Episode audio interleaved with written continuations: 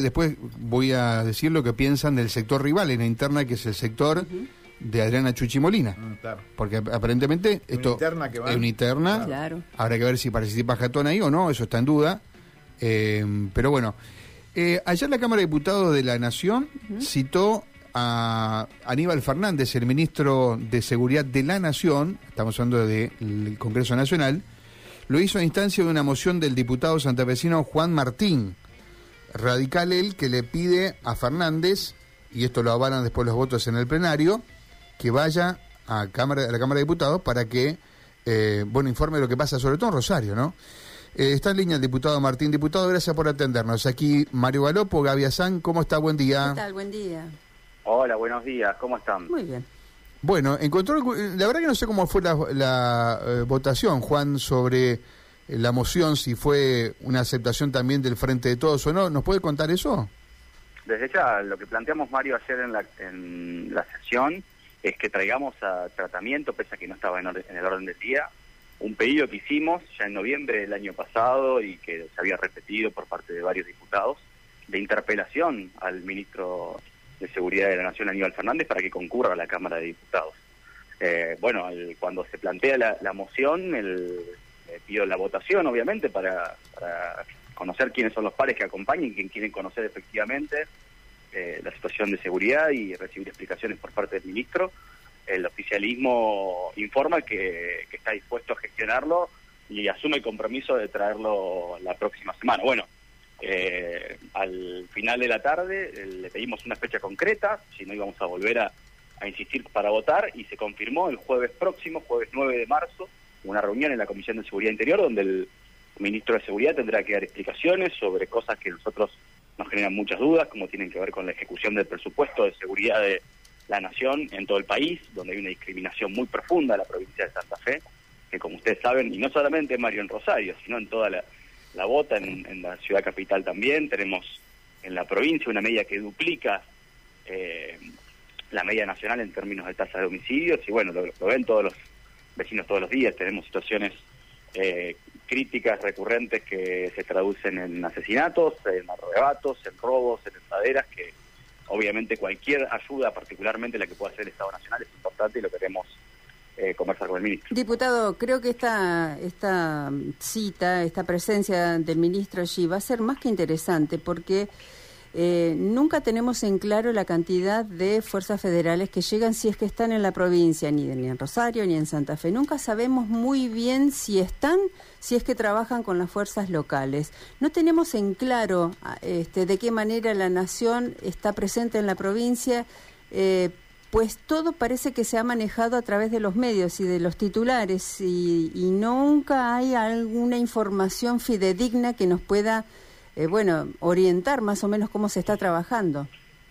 Bueno, desde ya, Gabriela, y eso que vos percibís y que nosotros que caminamos las calles de la ciudad de Santa Fe como cualquier vecino, Mm. que es eh, una ausencia del, de las fuerzas nacionales en la ciudad de Santa Fe, pero en toda la provincia, de alguna manera se corresponde con los números, ¿no? Porque cuando uno mira que el gasto tuvo prioridad en provincias como Catamarca, San Luis, que duplicó, eh, perdón, que multiplicó por 12 su presupuesto en el año 2022, que eso no se modificó en los primeros días de 2023 es porque efectivamente algo no está bien y esos efectivos federales que se prometieron, recordemos, en plena campaña electoral, eh, el 21 de septiembre de 2021, 1.575 efectivos federales para la provincia de Santa Fe, eh, nunca llegaron, por lo menos no, en su- no en su totalidad.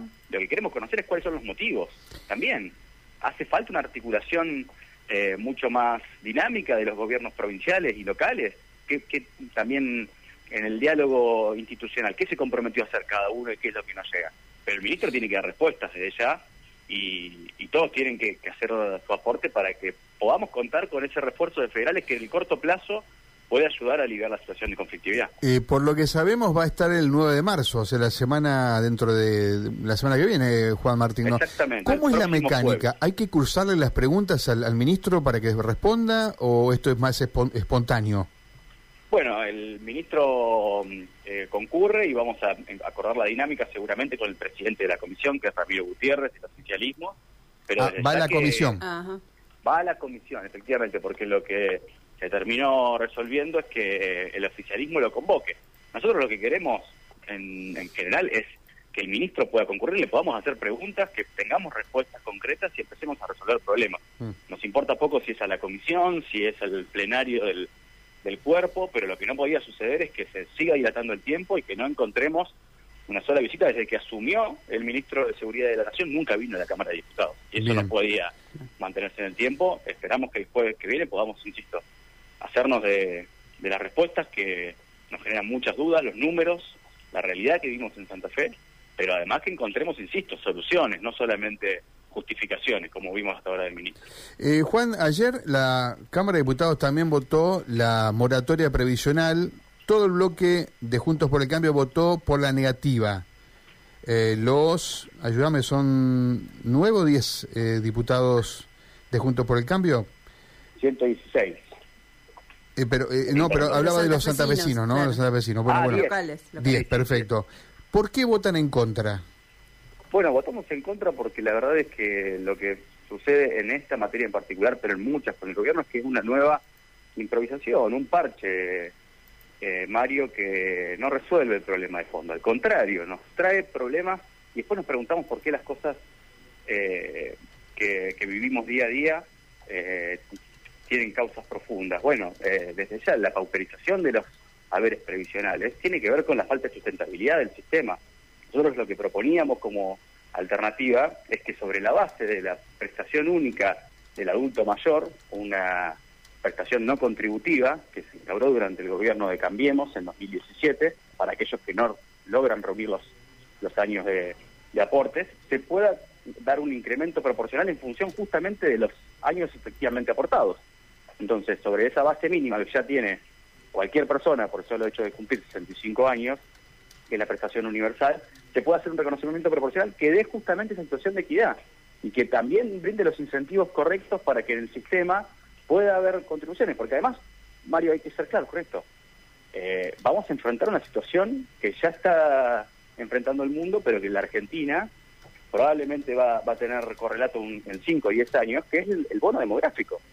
El sistema Ahora, previsional eh, requiere Juan, una eh, eh, reformulación profunda y que sí. no ver solamente con un parche como son las moratorias, que además generalmente terminan siendo nocivas en, en todos los órdenes. Lo mismo pasa Yo entiendo, y me parece que inclusive el problema pasa por el empleo negro o la economía informal, que hace que mucha gente no tribute durante toda su vida laboral o, o en buena parte, y después tengas este cuello, cuello de botella que, que uno tiene cuando a la edad de jubilarse esas personas. Esto es, me parece, el problema de fondo al que te referís.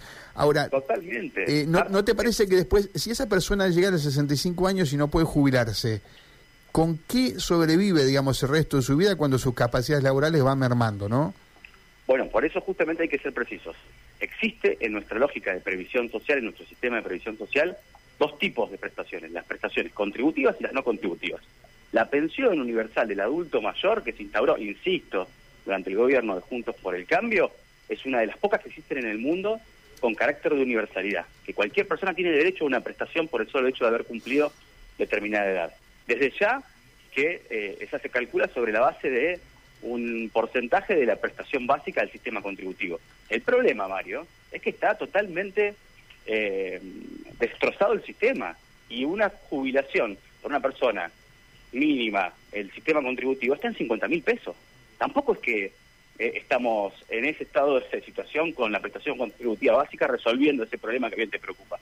Lo que tenemos que ver es por qué siempre termina la Argentina con parches, con reformulaciones que también producen Mario esa informalidad. Mm. Porque los incentivos no son los correctos. No es que tenemos 50% de, de trabajo informal, arriba de 30% de pobreza, porque hacemos todo bien. Y parte de la- del desafío que tenemos es, es justamente que las reformas previsionales, la reforma tributaria, la reforma laboral, temas pendientes que parece que son tabú en la Argentina, lo hagamos con sensatez, con visión de futuro, con los desafíos que nos va a tocar afrontar. Y no lo vamos a hacer de un, de un día para el otro y con un parche. Y además con este gobierno que la verdad que eh, lo que nos genera es mucha indignación porque termina siendo una, una propuesta cínica, terminan Sí. al final del mandato haciendo una reforma previsional cuando eh, tuvieron cuatro años como para pensar un sistema, que insisto, es un parche, no es una reforma previsional.